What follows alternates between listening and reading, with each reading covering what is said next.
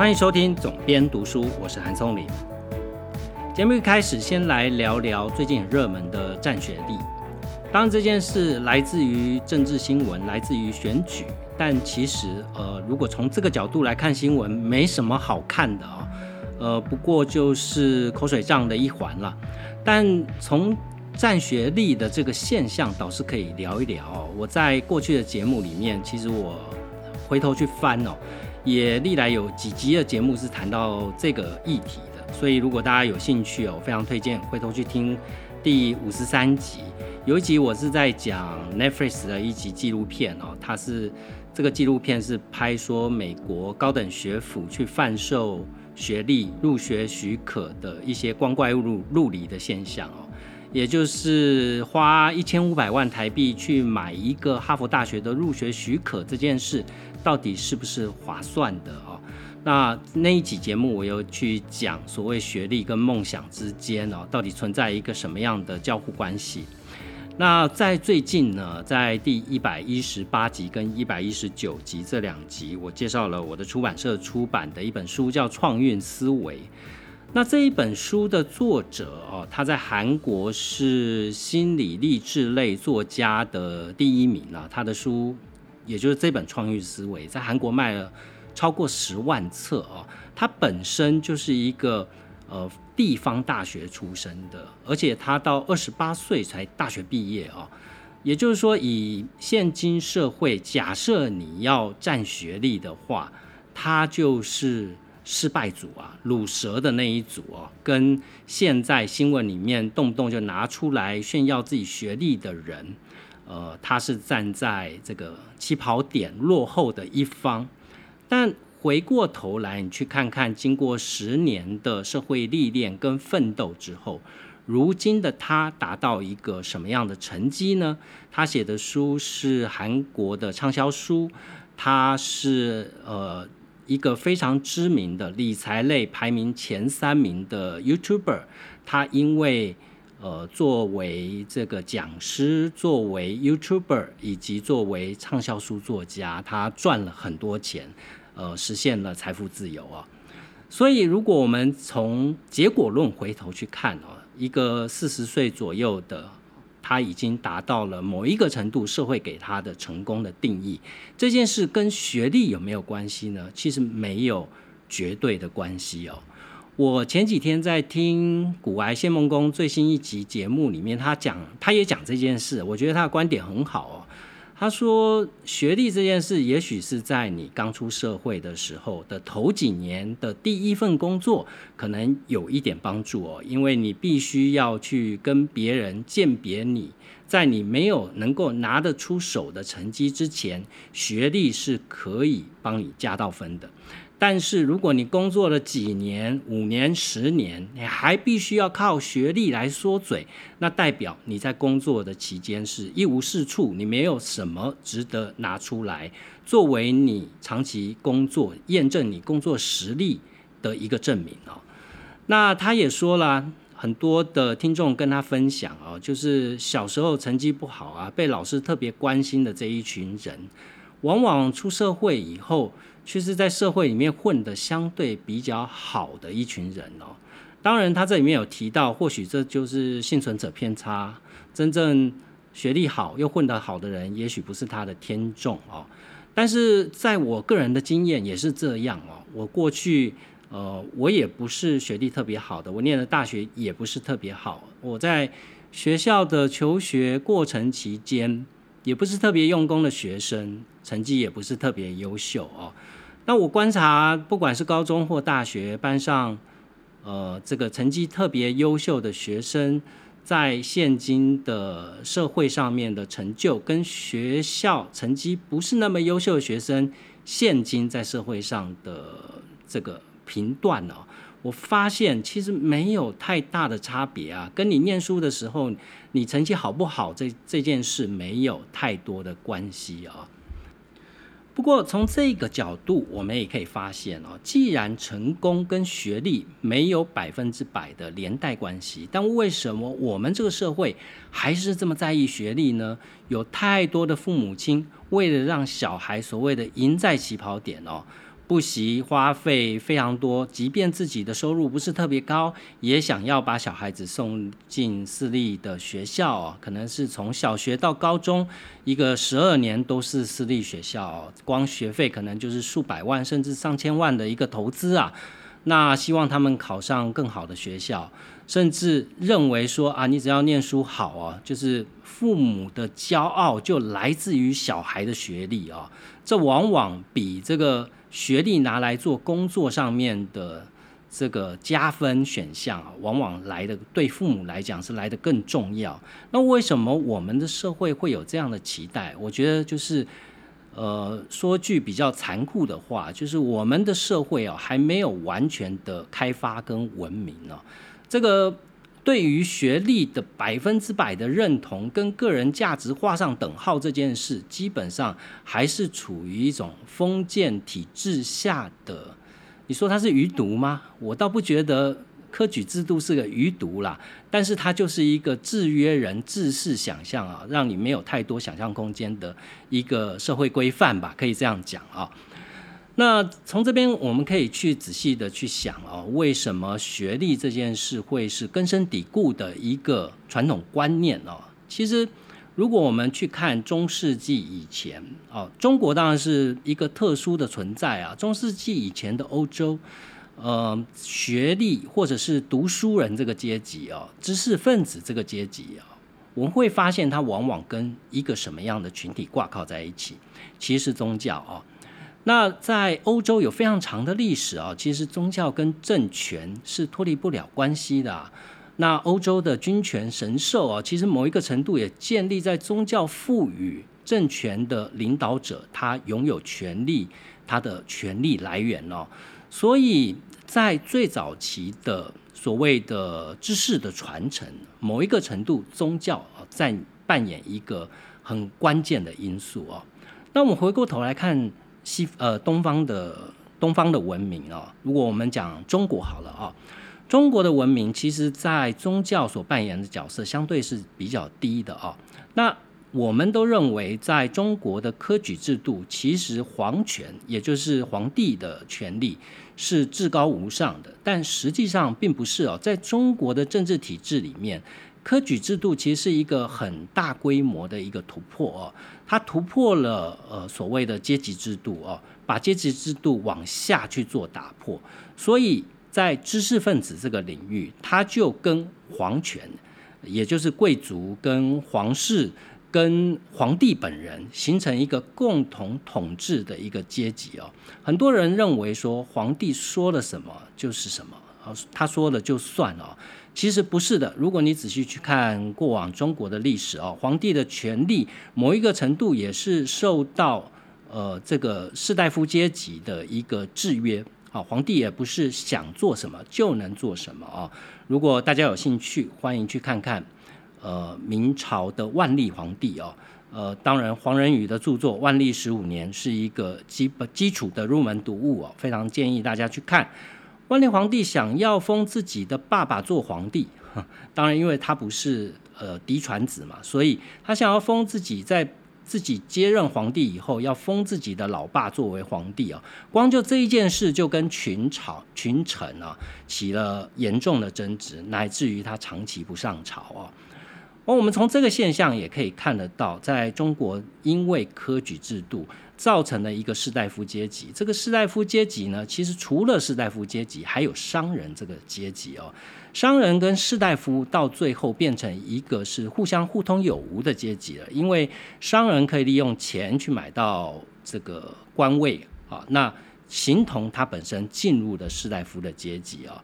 那在中国的历史上面，呃，士大夫阶级跟皇权阶级就变成一个精英统治这样的一个雏形出来了。这个制度呢，也绵延了非常长久的历史啊。也就是说，我们今天认为，为什么呃认为万般皆下品，唯有读书高这个？呃，世俗认定的观念其实是源自于此啊。那也就是说，台湾其实还没有完全啊脱离这样的一个传统观念的制约啦，可以这样讲。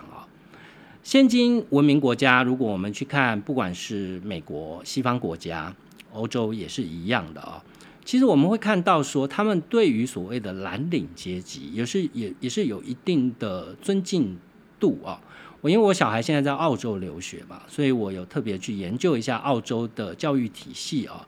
在澳洲的教育体系，除了大学以外，其实他们有一个叫做 Tough 的啊，就是所谓的技职系统。这跟德国的技职系统也是有一点像。那如果以台湾来讲，你可以把它看作是。呃，过去的高职或者是四技二专这样的一个教育体制啊，它的学习时间没有很长，大概就是个两年左右。但你必须要学习专业的技术项目，然后在毕业的时候，你会取得专业技术项目的认证，那可以踏入职场哦，可以开始去做那一方面的事情啊。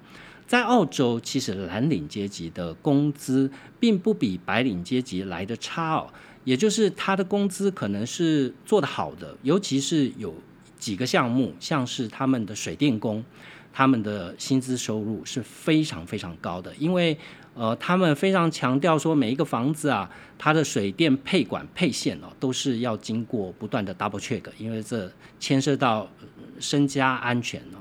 所以你必须要有不断去考证照哦，你才能去从事这样的工作，尤其是配管方面的工作哦。那这样的工作呢，薪水有多高呢？我看到的资料，啊平均呃中位数的薪资大概是在十万澳币左右哦。也就是说，一个在澳洲的蓝领，十万澳币是一个年薪哦，以台币来算的话是两百万台币哦，是一个基础的哦。假设你熟练的话，它就是能够赚到这么多钱哦。所以，澳洲在很多住宅区里面，它并不会说。这个住宅区啊，都是白领，都是蓝领啊，就是蓝领不能来买，因为蓝领也有钱啊，蓝领也可以买得起高级的住宅啊。所以我觉得一个相对开放跟文明的社会啊，它不会用这个学历来去贴标签哦，来去认定。当然这件事在任何世界的任何一个地方都是存在的哦。你有一个 PhD，呃，你是。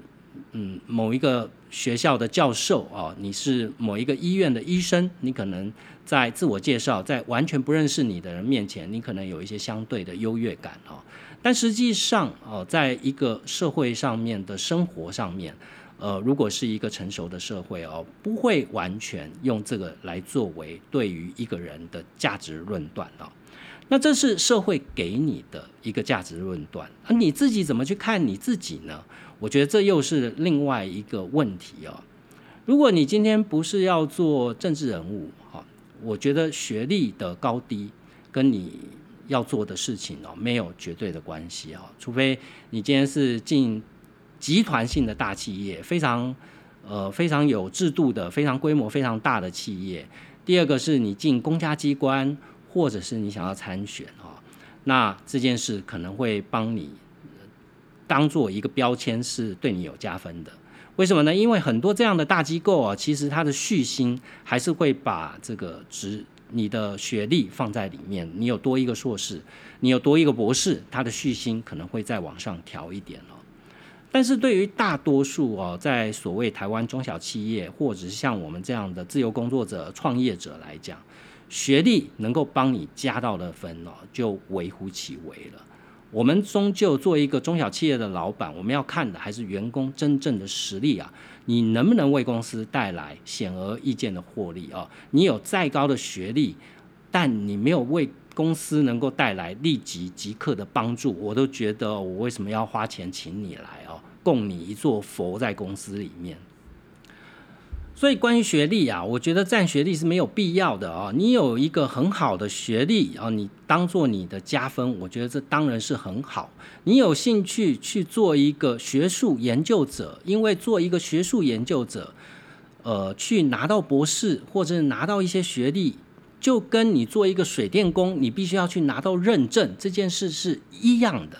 哦。没有必没有道理说今天水水电工拿到了非常多认证。或者说，一位厨师拿到了许多国家比赛的冠军，这件事是比不上，呃，一个在公家部门服务的人他去拿博士哦。我觉得，如果我们的观念哦还是处于这么陈旧的观念的话，那这个地方进步就会很慢哦。那这个地方的这个阶级呃的替代也会变得很慢哦。为什么我刚刚特别讲我出版的那本《创意思维》这个作家哦金杜润啊，是因为韩国就是一个这样的社会哦。我一直认为说，呃，如果我们今天可以选择自己投胎在哪里啊，呃，亚洲地区哦，我觉得我们投胎在台湾相对来讲还算是幸运的啊。那投胎在韩国大概只比投胎在中国好那么一点点而已哦。呃，有请我们去看韩国的这个父权社会哦，或韩国对于学历或对于工作这件事哦，去论断一个人的价值哦，它简直就是一种扼杀哦。你如果没有拿到相对好的学历，如果你没有进到像三星这样的企业服务哦，你的人生就是失败组哦。所以在那样的社会，也难怪啊，韩国在每一次。呃，全球经济遭遇到挫折的时候，它总是第一个倒下的哈，因为他的社会哦太单一性了，太没有面对这个波动的能力了，他完全就仰赖在那几个大型企业里面哦，就把国家的命运都操控在某几个巨型集团。就乃至于说，因为这样，他还要把曾经犯过罪的这个三金集团的掌门人给释放出来哦，要他来救救国家。那你可以想象啊，到底这个国家最高领导人是谁？是三星集团的掌门人呢，还是被民选出来的总统？这件事的荒谬就不言可喻了。回过头来啊，我觉得每一个。已经在社会的工作者，我的节目哦，应该大部分收听的是三十几岁的这个年龄群，呃，一直到四十几岁。我现在后台看得到一些数据哦，虽然不知道这个数据的准确度有多高，但是看起来好像诶，平均收入都挺高的，然后制造业啊、服务业啊居多。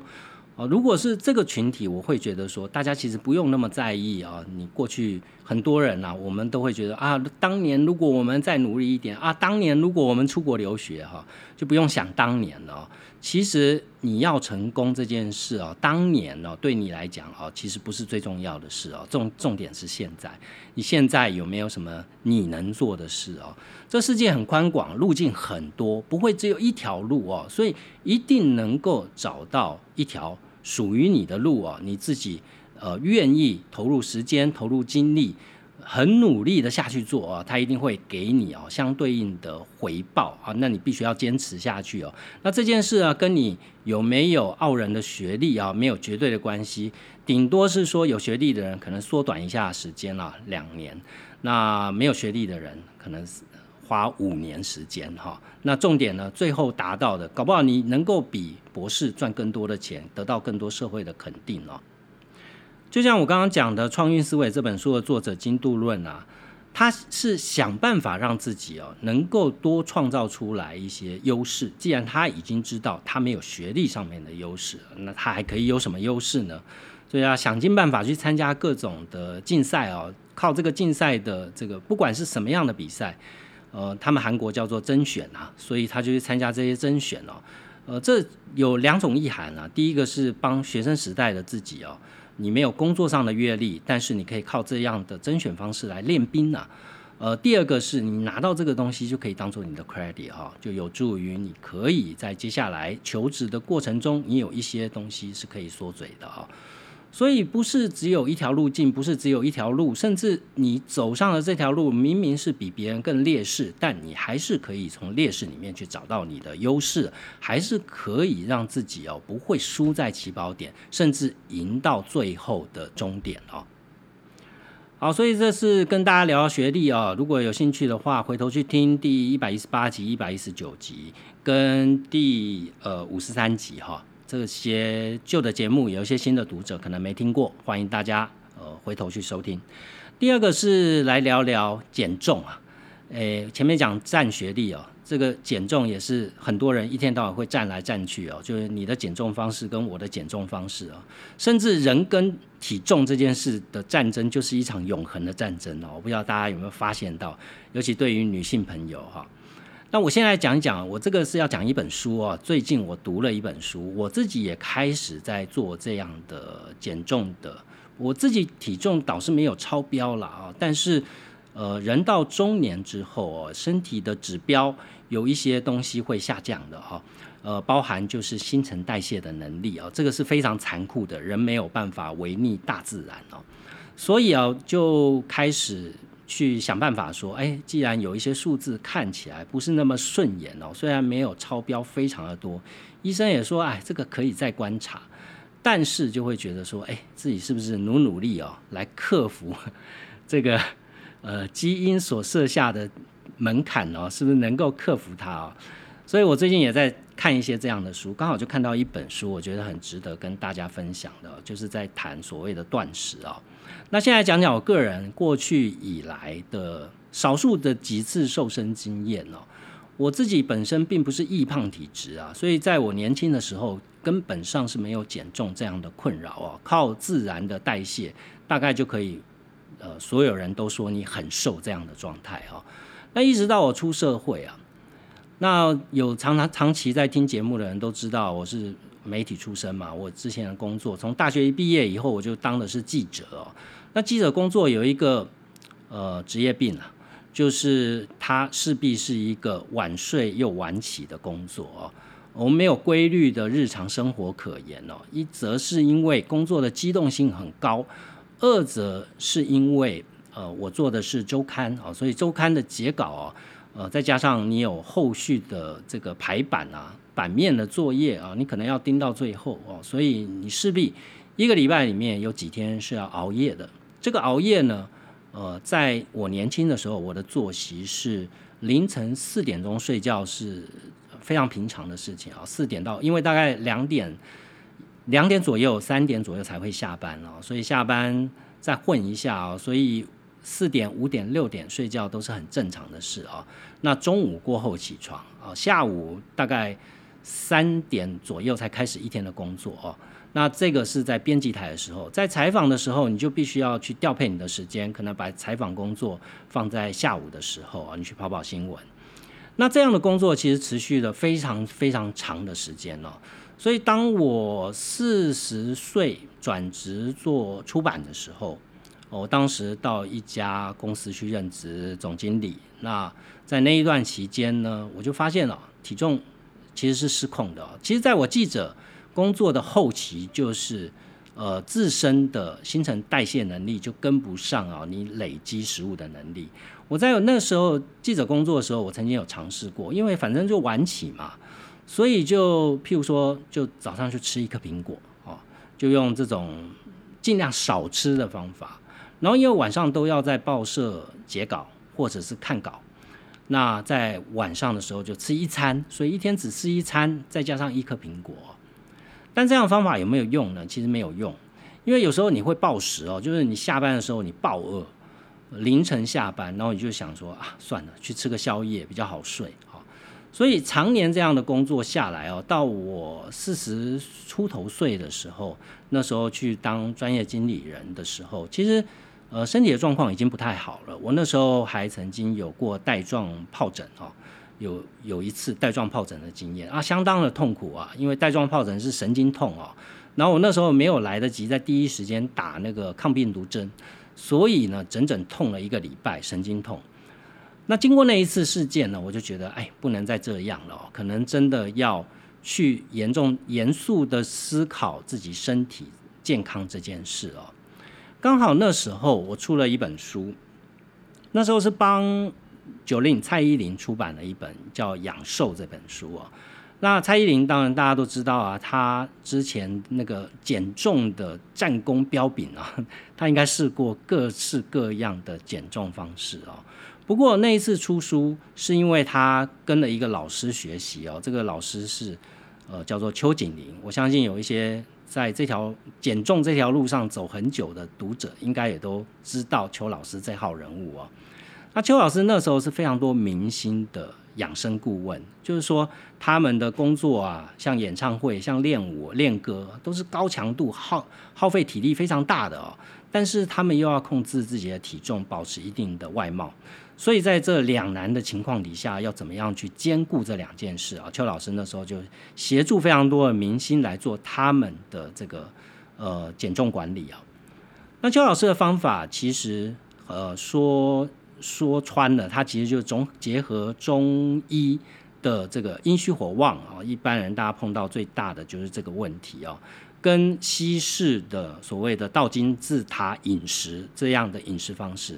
两者把它结合起来，也就是说，在饮食上面会有非常多的禁忌，你必须要禁掉。根据你的体质啊，你是呃寒性体质或者是热性的体质，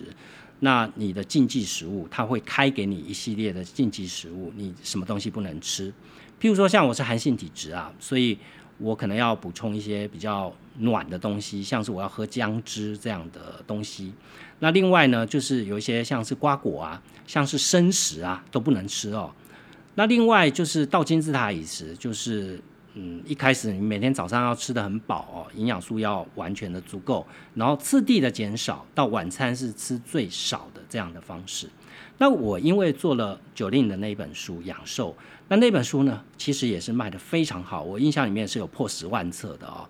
那那一本书呢卖的很好以后，我又请邱老师说，哎，可不可以跟我们合作？在我当时的出版社出版他的专书啊，结果他的书也卖得非常好。那总之呢，我因为要出他的书，所以我就照他的饮食方式哦来去拿我自己来做实验嘛。结果呃，在四十岁、四十出头岁那时候开始做这个择食、这个减重的方式，就没想到效果非常的好哦。我那时候一个礼拜啊，那个皮带就少掉了两格，那是马上显而易见的。其实大部分的减重方式，只要是正确，你都会发现你体重掉的会非常快，在第一周、第二周就会有明显的这个反应。其实不足以为奇，因为你少掉的是水分哦，但第一个时间它排掉的都是水哦。所以我在坚持那一套饮食方式，大概做了有两年多哦。在那期间，我的体重，我是身高大概一百七七公分。我的体重大概一直控制在六十二公斤到六十四公斤之间哦，大概没有跑掉这个数字以外，但其实是非常瘦的哈，我自己都觉得太瘦，身边也有非常多人说我这个体重是呃标准值以下，不应该这么瘦哈。但其实那一套饮食方式习惯了啊，也就觉得说，哎，好像可以这样一直永远保持体重下去哦。不过，呃，人体的这个代谢能力其实会随着年纪而去递减的。我发现这一招在最近这几年，尤其是在我到五十岁之后，可能就慢慢的没有用了哦。那五十岁之后，我碰到的状况是什么呢？就是。呃，身体的代谢能力会越来越差哦，所以你会在表面上看起来你并不胖啊，但是呢，你可能有一些地方是比较胖的，譬如说你的内脏会比较肥胖。我们都知道这个呃皮下脂肪在腰间的皮下脂肪是最难减的哦，所以其实呃可能身形上没什么变化，但是那个地方呢就会呃比较比较难减下来，体重比较难减下来。那第二个是。你会比较容易疲倦哦。这件事在我五十岁以前是完全没有发生过的哦。在五十岁以前，我大概不从来不睡午觉的，我没有睡午觉的习惯。呃，白天也从来不会觉得有疲倦的感觉。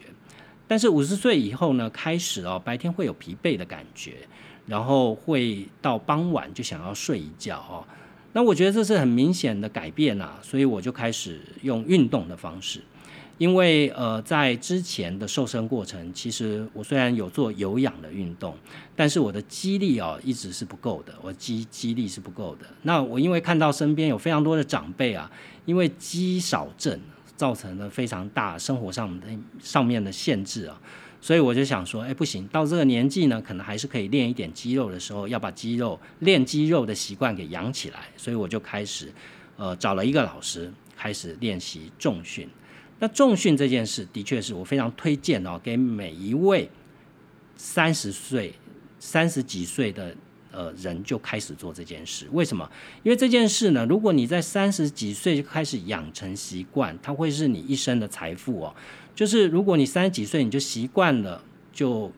也不要多，一周两次做高强度的重训哦，每一次重训时间大致起码要有个五十分钟左右哦。它就能够帮助你保持一定的肌肉量啊。这个肌肉量有助于减少你因为工作上面的紧张忙碌所带来的，譬如说像落枕、像这个肩颈酸痛、像腰部的酸痛啊。因为这些酸痛的症状其实都来自于你的肌肉强度的不足，那导致于说你错误姿势久了，它可能就是造成一个肌肉拉伤的现象啊。所以呢，我以前其实是大赖大量仰赖按摩的人，但自从我练了重训以后，这个按摩的需求哦就几乎是不太需要了，它不会再有落枕啊、腰酸背痛啊这样子的毛病出来。不过重训并不是减重的万灵丹啊！你做再多的运动啊，基本上能够消掉的热量都是有限的。最重要还是饮食上面的控制啊！所以我今天要介绍的这本书啊，它叫做《断食全书》。我自己本身呢，因为听到周边有非常多的朋友在做所谓的“一六八”饮食法啊，那我因为听了他们的分享。呃，也去，其中有一位朋友就跟我分享了这本书，我就去把它找来读哦。那我读了以后，这本书跟坊间一般的讲瘦身的书也不太一样。一般的瘦身书啊，有很多是告诉你食谱，告诉你 step by step 怎么做。不过这本书呢，其实告诉你大部分是原理啊。我觉得你要做一件事情以前，我自己的习惯是这样，我必须要搞清楚它的原理原则是什么。那在餐桌我自己本身的。生活作息啊，各方面的方式啊，然后去找到一种属于我自己可以去执行的方法哦。譬如说重训，我就是找到属于我自己可以执行的方式。那现在要做这个一六八也是一样的，所以我在执行之前我就开始看了这一本书哦。我到目前为止才刚开始执行了一个礼拜，但我已经开始有一点感觉哦，就是对于饥饿感跟疲劳感有一些改善了，体重上。当然也只掉了一公斤左右哦，不过这也是正常的啦。那长期还是要看长期的效果哦。不过因为我看完了这本书，所以就想跟大家分享一下哦。那这一本断食全书哦，它其实它的作者之一，他是一位肾脏科医生哦。他这位肾脏科医生理论上他并不会涉及到这方面的专业，但是呢，他却是呃。透过他自己肾脏科的专业哦，因为他在肾脏科的领域开始接触到非常多所谓的糖尿病第二型糖尿病的患者。那在呃第二型糖尿病患者里面有非常多会造成肾脏病的问题，所以他开始投入去研究哦，为什么第二型糖尿病的患者在过去的这几十年来在人数上面是不断的增加哦，即便呃，医疗的方式日新月异，但是呢，在可见的药物跟呃医学上面的控制上面都没有办法达到非常好的成效。那另外一件事是，呃，现在有非常多，不管我前面讲到道金字塔饮食法啊，或者是联合文联合国呃卫教组织所提供的一些饮食案例啊，呃，原则上来讲都是要你去做这个。低热量饮食哦，就尽量控制你每日摄取的热量。但是像这样的卫教宣导而进行了非常久的时间，但肥胖的人数哦，尤其是像美国这样的国家，还是与日俱增哦，并没有因此而减少。那在减重的各个，我前面讲到站站减重哦，其实就是因为减重这个领域有非常多呃各式各样的学说哦，比如说在之前。呃，最知名的像阿金饮食法哈，强调低碳水化合物饮食的方式，那有很多人都是这样的饮食法的信徒。但是不管是低碳水或者是低热量饮食，在效果上面啊，都有其局限性。也就是说，很容易复胖啊，然后很容易呃就没有办法维持既有的身形。那这位医生呢，他就去想说，到底是为了什么原因，或者是人体作用的机制在控制体重上面，到底它的原理是什么？另外就是糖尿病第二型，我们都知道糖尿病第一型它是一种先天性的疾病啊，就是你的胰脏没有办法生产出足够的胰岛素哦，所以在第一型糖尿病通常医疗上面给予的处方就是给予人工的胰岛素哦，去增强胰岛素。呃，胰岛素扮演的角色是把你摄取食物里面的葡萄糖带到细胞里面去哦，透过血液的方式补给到每一个细胞里面，让细胞可以有它工作的热量哦。当你胰岛素不足的时候，你的细胞就没有热量的来源了，这就是第一型糖尿病。但是第二型糖尿病，也就是百分之九十的糖尿病都是属于第二型哦。第二型糖尿病的人，他并不存在于他的胰脏没有办法分泌足够的胰岛素，而问题出在所谓的胰岛素抗性哦，也就是说，他的胰岛素呃没有办法正确的把血、把糖分、把葡萄糖带到细胞里面去，从而造成了第一个，你的血液里面血糖指数过高哦；第二个，这样的血糖。呃，很有可能就是它没有办法燃烧，就变成转化变成脂肪，所以就造成了肥胖哦。这是在第二型的糖尿病的病患里面常见的一种现象。不过在现今医疗的处方里面，大部分还是给予呃胰岛素的治疗。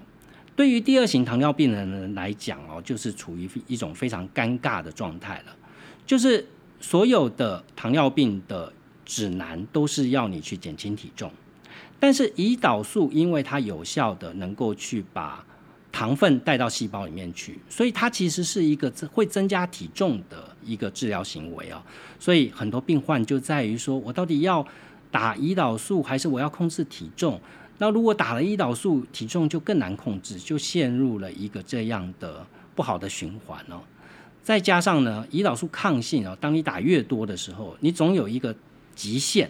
就你打到一个极限了以后，它能够带来所谓的胰岛素的效果，就是把血糖带到细胞里面去的效果就会越来越低啊。所以这是现今医疗在糖尿病二型上面碰到最大的困难。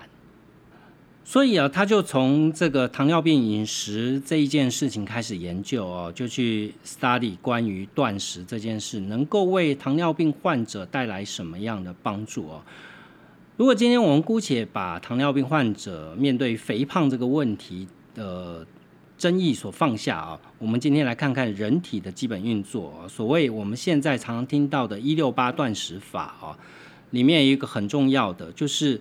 一般来讲，我们身体在燃烧所谓的糖，除了是你吃下食物以后立即血糖增加，呃，胰岛素可以迅速的把，当你血糖增加以后，你的胰脏也会相对应的分泌出较高的胰岛素，之后胰岛素就会把这些食物所带来的血糖带到呃各细胞里面去，作为你身体的一个燃料跟养分哦。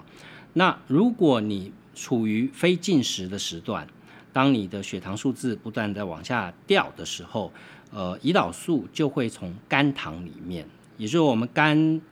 原本就是一个储存能量的一个工具哦。所有的肥胖里面的内脏脂肪哦，其实都是储存热量的工具。人体这样的机制呢，其实是经历过长期的演化所进化出来的。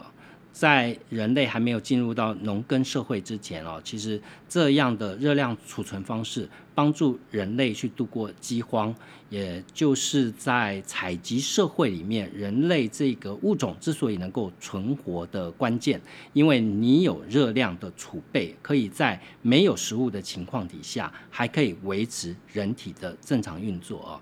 在进入到农耕社会以后，我们就养成了固定吃。每天固定时间吃饭这样的习惯哦，但是因为整体的热量的摄取哦，在农耕社会的早期，也就是说，我们看到现今社会，呃，假设是十九世纪以之前的社会哦，其实人类的热量摄取哦，都是处于一种不是太充足的状态，所以在每天都要定时定点吃饭，跟现在社会这个高热量、高油脂。食物取得极其便利的一个时代相比哦，你的身体的运作机制哦，自然会处于一个呃过度摄取的状态啊，也就是人体其实并不需要你每天吃这么多东西，但是呢，你还是哦不断的去摄取，摄取这样多余的热量，它就转化成为脂肪，进一步的被储藏起来哦。所以现代人的所谓的饥饿感，并不是你身体的储备不足，呃，必须要靠进食来去维系呃热量的产生哦。重点是在于说，因为你长期已经被训练了，每天早上几点要吃早餐，中午要吃午餐，晚上要吃晚餐，时间到定点定时去吃饭哦。另外就是现在有太多的所谓的点心啊，或者是其他的宵夜啊这样的摄取哦，所以你的身体一直处在一个不断的大量摄取的状态。只要你一吃食物，胰岛素就会生成哦，就会升高。那胰岛素升高呢，又会让你觉得我想要吃东西哦，所以这就会变成一种恶恶性循环啊，不断的让你想要进食哦。在书里面啊，作者提到，就是最多在做一六八饮食控制法的朋友，最多碰到的问题，就是关于饥饿感的事情哦。他说，饥饿感其实是一种心理。我前面讲到，因为你习惯这个习惯呢，其实在科学实验里面也看得到，就是我们常听到巴特洛夫的狗啊，其实巴特洛夫的狗就基本上是巴特洛夫观察到哦。如果狗预期到接下来它要吃东西啊，它就自然而然会分泌唾液啊，所以他就从这个观察里面去提出所谓呃心理学上面被制约的反应这件事啊，所以我们的饥饿、饥饿感往往不是真实的人体所需的一种感觉哦，它其实是会消失的。我自己为什么会想要尝试一六八这样的方式呢？是因为我自己本身也不是觉得说定点定时吃东西是一件合乎科学、合乎常理的事情哦。当然，在我们的上一辈啊，其实他们都有一个这样的习惯，因为呢，饮食是他们生活里面少数的乐趣之一哦。我不晓得你你们的父母父母亲那一辈是不是这样？像我的父母亲，因为年纪都比较大，而且我的父亲呢是战乱年代过来的，他们小时候都曾经经历过逃难、吃不饱、饿肚子这样的情况，所以当他们开始有余裕的时候。吃这件事情对于他们来讲就是极其重要哦，那导致于说他们的生活乐趣里面很大一个部分就是晚上坐下来花一两个小时吃顿丰盛的晚餐，甚至喝点小酒，他们就觉得啊这样子人生就是一个完美的人生哦。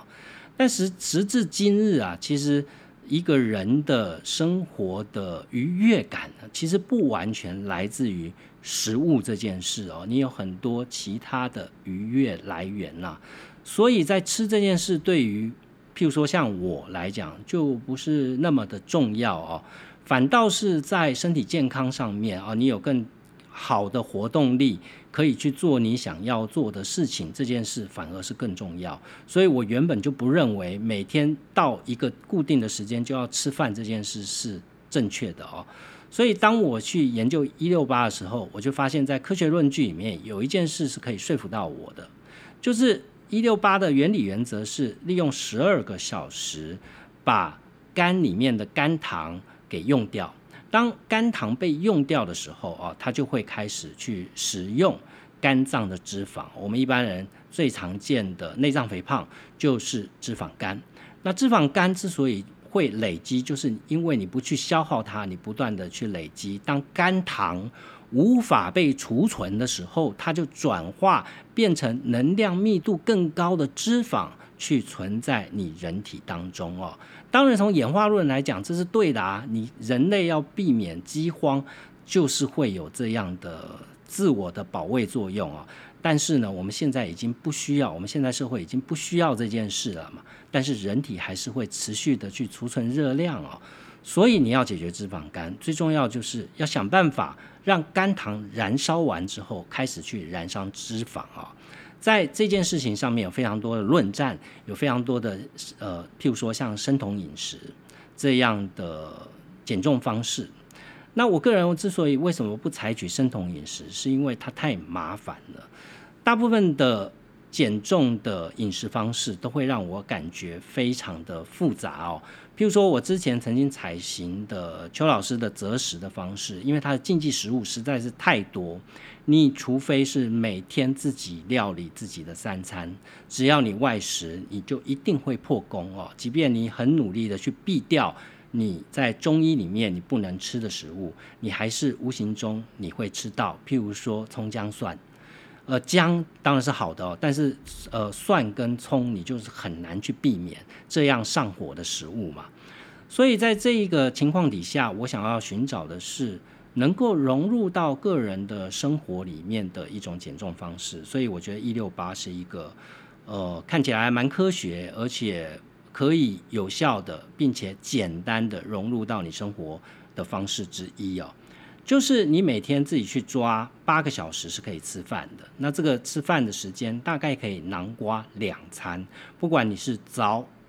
早或者是下午哦，或者是你早餐不吃，大部分人其实是早餐不吃，做中餐跟晚餐两餐来去摄取足够的热量啊。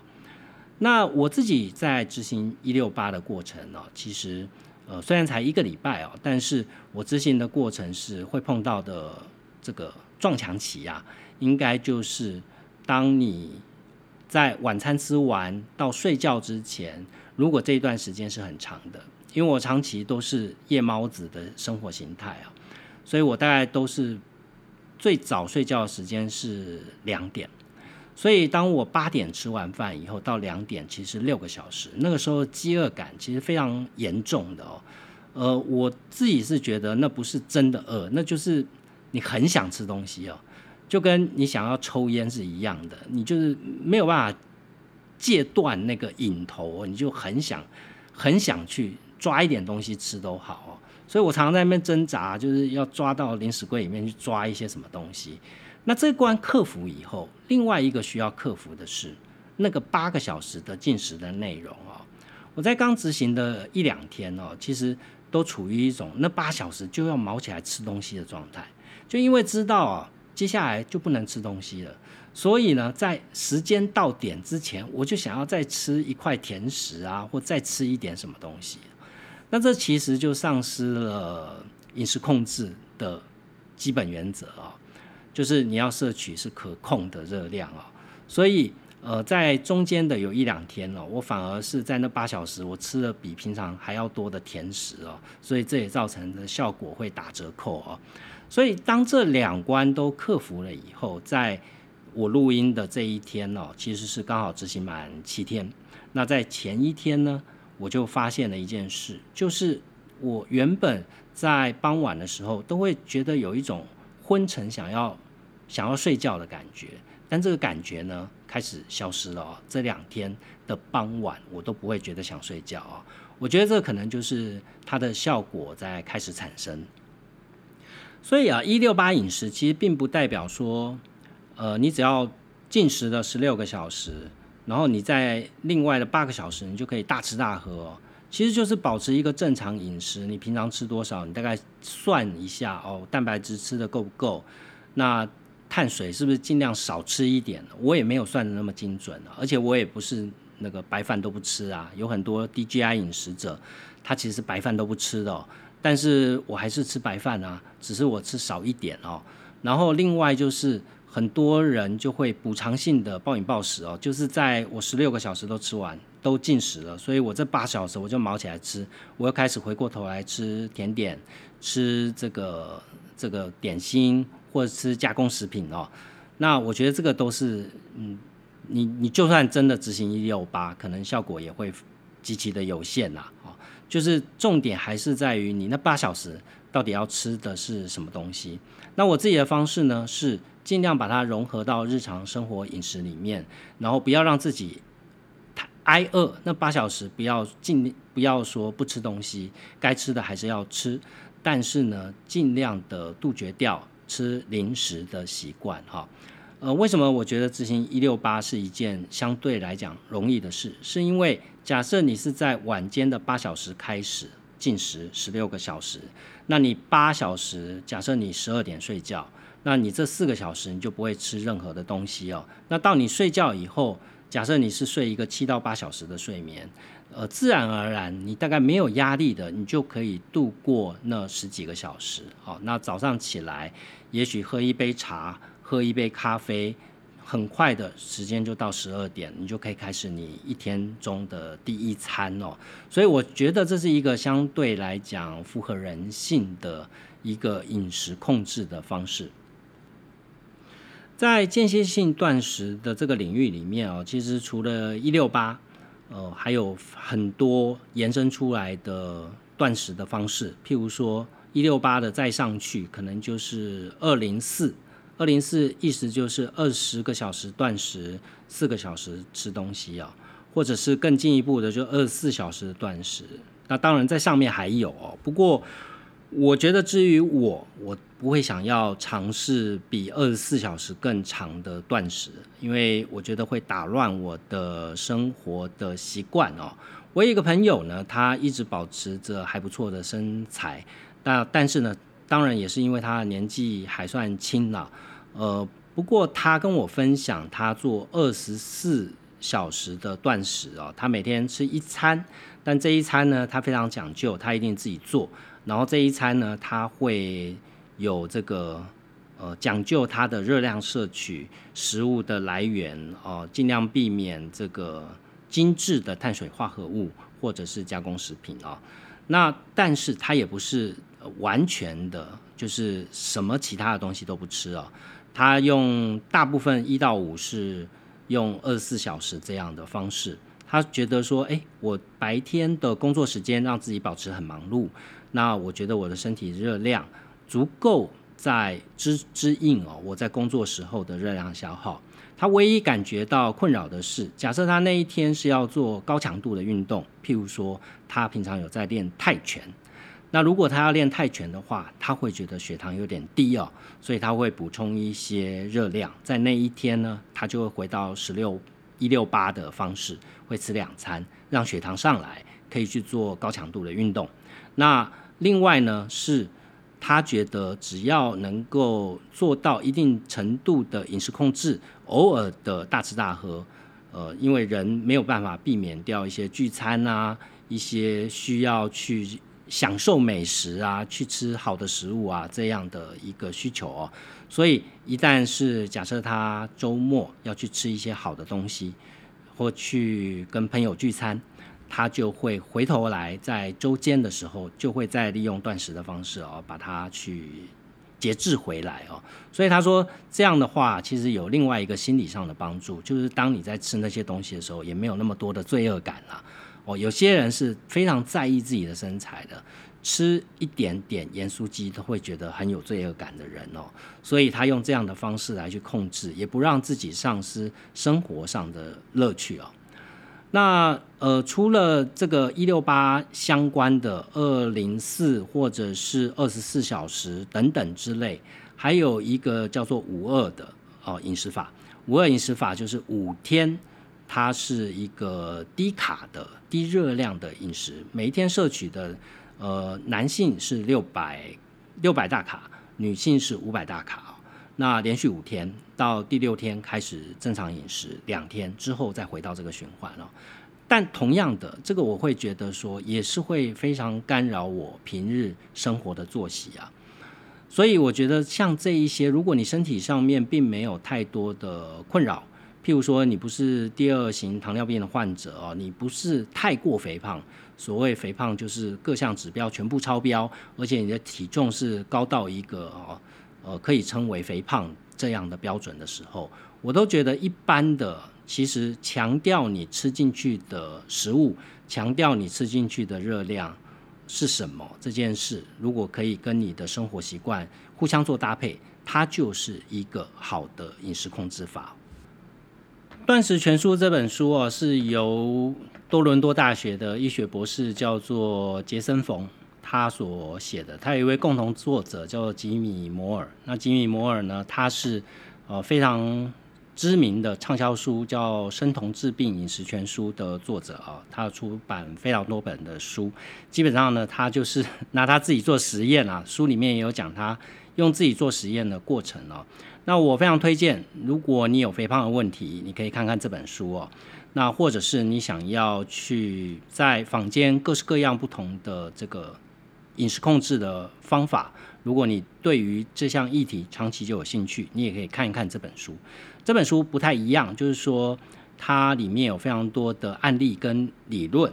所以呃，你看这本书，它不是一本食谱书哦，里面只有非常少量的饮食指南的建议，还有非常。稀少的，大概只有十页左右的一个食谱的介绍，所以其他的其实包含介绍了断食的历史哦，因为在断食这个领域里面，呃，很大程度的来源其实来自于宗教啊，在长期我们知道伊斯兰教都有所谓的斋戒月嘛，哈。那在之前呢，呃，在基督教、天主教里面也有断食这样的习惯哦，所以它里面有非常多从古至今一些历史方面的论述，也有医学上面的一些案例哦，还有断食法的一些学术的根据哦，我觉得非常值得一看。那另外就是，如果你是有一些疾病啊，譬如说你是糖尿病患者啊，你在做这样的饮食控制法的时候，其实不不不管是只要你有疾病啦，你要做任何一种饮食法，其实都要跟你的医生讨论过哦，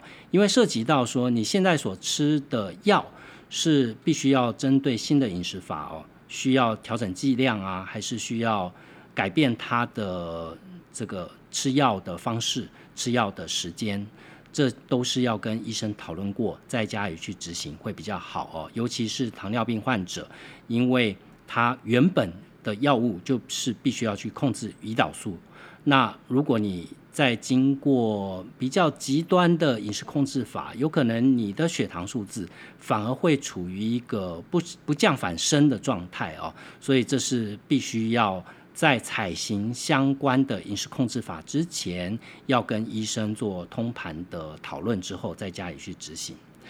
总之，这本书非常推荐啊。那今天介绍了另外一本，我们出版社的《创运思维》也是非常推荐。希望今天的内容对你有帮助，也欢迎在 Apple Podcast 上帮我留下五星评价。有任何的问题，都欢迎透过我的粉丝专业韩松林的编辑手记跟我互动。呃，总编读书的节目在 YT 上面，写了文化的 YouTube 的频道也有所有的内容，也欢迎大家在 YT 上订阅、按赞、分享。我们下期节目见。